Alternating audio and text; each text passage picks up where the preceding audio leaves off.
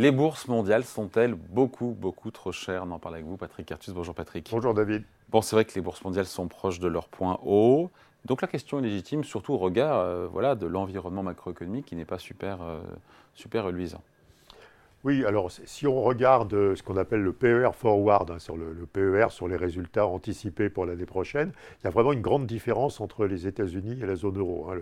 il y a toujours une grosse différence. Oui, mais quand même, si vous comparez cette valorisation des actions hein, euh, en Europe euh, à, la valorisation moyenne du passé, on a une valorisation des actions en, Europe qui est aujourd'hui inférieure à la valorisation moyenne. Le PER forward est de 13, ce qui est plus bas je crois que la moyenne historique, c'est 14,5.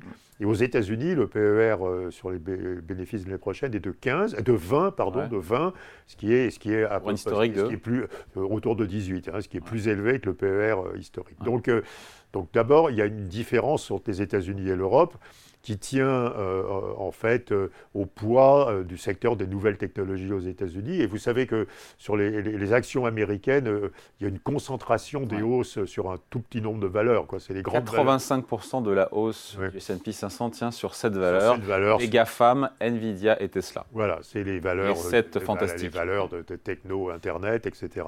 et intelligence artificielle. Et donc, c'est une situation assez bizarre qui s'est développée aux États-Unis et qui tient évidemment au poids de ces valeurs dans, les indices. Hein. Alors, Ce qui rend la hausse d'autant plus fragile. Voilà. Alors, bah, alors il y, a deux questions qui sont extrêmement euh, importantes pour savoir si cette hausse est fragile ou non. C'est la question de l'évolution des taux d'intérêt réels à long terme et la question de, l'apport de l'intelligence artificielle. Euh, les, les, marchés financiers réagissent correctement et ne sont pas survalorisés si vous faites deux hypothèses. Un, les taux d'intérêt réels, hein, corrigés de l'inflation à long terme, ne vont pas monter significativement. Ça, on ne sait pas. Euh, voilà, bah, bah, je, vous expliquerai mon opinion dans un instant. Euh, pour donner un ordre de grandeur, le taux d'intérêt réel à long terme, si vous le calculez avec les anticipations d'inflation, le taux d'intérêt réel à 10 ans, par exemple, si vous le calculez avec les anticipations d'inflation à 10 ans, il est à 1% aujourd'hui aux États-Unis, il est à 0,5% dans la zone euro. Hein. Et donc c'est un, un niveau historiquement bas. Dans la, moyenne historique, c'est autour de 2% hein, aux États-Unis et de 1,5% dans la zone euro. Donc on est, on est 100 points de base en dessous de la moyenne historique sur les taux d'intérêt réels. Si on revenait à la moyenne historique ah bah, Alors oui, alors si on revenait à la moyenne historique, bah, les taux d'intérêt réels à long terme monteraient de 100 points de base. Et, que ça, coûte, alors j'ai calculé, ça coûte, ça, ferait baisser le marché action d'à peu près 7% aux États-Unis, de 11% Ça va, c'est pas, pas, pas, un crack ça. Hein. Oui, oui, enfin bon, euh, c'est quand même visible. Enfin, bah, euh, bah, mécaniquement, le PER augmenterait, de, le, PER diminuerait de 1. Quoi. Donc, c'est passé de, 18, de 20 à 19 aux États-Unis, c'est pas, euh, c'est, pas un crack. Alors, alors je, vais, je, vais, je, vais, vous donner mon jugement sur les taux d'intérêt réels. Et la deuxième, euh, la deuxième question centrale, c'est est-ce que l'intelligence artificielle va provoquer une hausse de la productivité, de la profitabilité des entreprises réellement? Alors, euh, moi, j'ai des doutes sur les deux questions. J'ai des doutes qui vont dans le sens que je suis plus inquiet sur les valorisations boursières. À nouveau, on ne parle pas de la valorisation boursière à la fin de cette année. On parle de, l'évolution dans le temps de la valorisation boursière sur les deux, trois, quatre prochaines années. Euh, alors, doute 1, je, ne vois pas de raison pour lesquelles les taux d'intérêt réels à long terme euh, seraient bas aujourd'hui. Euh, on, est passé d'un monde d'excès d'épargne à un monde d'insuffisance d'épargne. On a besoin d'investir énormément à la fois le secteur public et le secteur privé pour la transformation et la, transition énergétique dans tous ces aspects, euh, pour la gestion de l'eau, euh, pour la biodiversité. Il y a plein de sujets qui vont nécessiter un, paquet d'investissements. Et ces investissements seront difficiles à faire avec des taux d'intérêt réels qui restent bas parce qu'on va créer un excès euh, exempté, hein, bien sûr. Mm. Ex post, l'épargne et l'investissement, c'est la même variable, le même niveau au niveau mondial. Mais euh, on va passer d'une situation exemptée euh, d'excès d'épargne, donc avec un ajustement à la baisse des taux d'intérêt réels, un, un, équilibre qui sera exempté à une insuffisance d'épargne. Une baisse des taux d'intérêt réels, c'est bon, ça, pour la bourse? Oui, mais, mais on, va, on va passer d'un équilibre avec des taux d'intérêt réels bas à un équilibre avec des taux d'intérêt réels élevés, parce qu'on va manquer d'épargne. Hein. Il y aura exempté plus d'investissement que d'épargne. Il faut rééquilibrer en faisant baisser l'investissement et en faisant monter l'épargne, donc avec des taux Ça, ça a un impact négatif. Alors ça, c'est pas bon sur la bourse.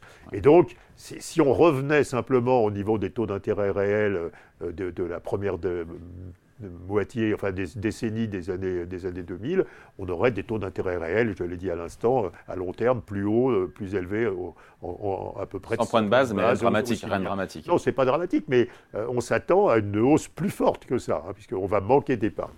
Alors ça, c'est la première partie de la réponse à la question. La seconde réponse, partie de la réponse à la question, ben, c'est c'est sur euh, l'effet de l'intelligence artificielle, donc je ne développe, pas, je, développe pas beaucoup ce sujet, mais euh, le, les, les, les, les, profits anticipés des grandes entreprises de l'Internet aux États-Unis sont basés sur une, une estimation que l'intelligence artificielle va doper la productivité, doper, doper les profits.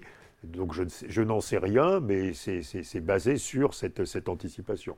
Donc si on a une déception... Sur... Donc on a mangé notre pain blanc, vous écoutez. Bah, si on a, bah, si, je me trompe sur les taux d'intérêt réels à long terme, et si on n'est pas déçu des effets de l'intelligence artificielle, la valorisation boursière, avec un, même avec un PER de 20 aux États-Unis, n'est pas extraordinairement élevée. Hein. Mm. Euh, à, la, dans, dans, la bulle Internet, on, on avait des PER beaucoup plus élevés que ça. Mais ça, c'est mal terminé. Euh, mais il y a deux, deux soucis. Hein. je, je, je pense que D'abord, si vous, regardez l'estimation euh, des, taux d'intérêt à 10 ans, par exemple, réels, euh, anticipés, vous trouvez que les, marchés anticipent des taux d'intérêt réels à 10 ans constants autour de, par exemple, 1,5% dans la zone euro, dans 2 ans, dans 5 ans, dans 10 ans, il n'y a, aucun changement.